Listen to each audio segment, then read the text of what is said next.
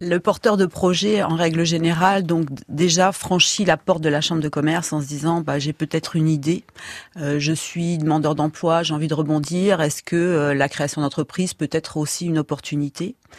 Euh, vous avez des personnes aussi qui euh, ben, sont en rupture de contrat de travail, fin de CDD, et qui euh, bah, avaient toujours plus ou moins pensé à l'opportunité de créer ou pas une entreprise, et de ce fait donc nous contactent. Donc la première démarche effectivement, c'est de se rendre dans nos locaux.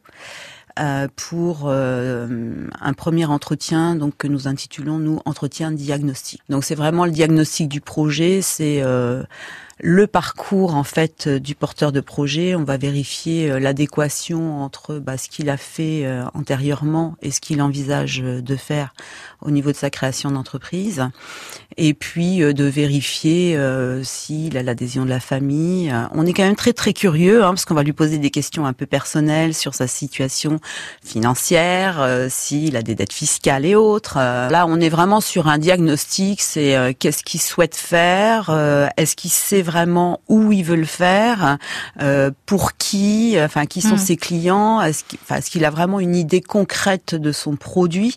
Donc dans un premier temps, c'est vraiment de l'amener à réfléchir sur ce qu'il envisage de faire, où il veut le faire et avec qui, avec qui, enfin qui sont, qui est sa cible. Donc ça c'est la première démarche, c'est vraiment de poser euh, les questions et de l'amener lui à réfléchir et euh, à écrire son projet. Mm. Donc ça, ça va être la première chose.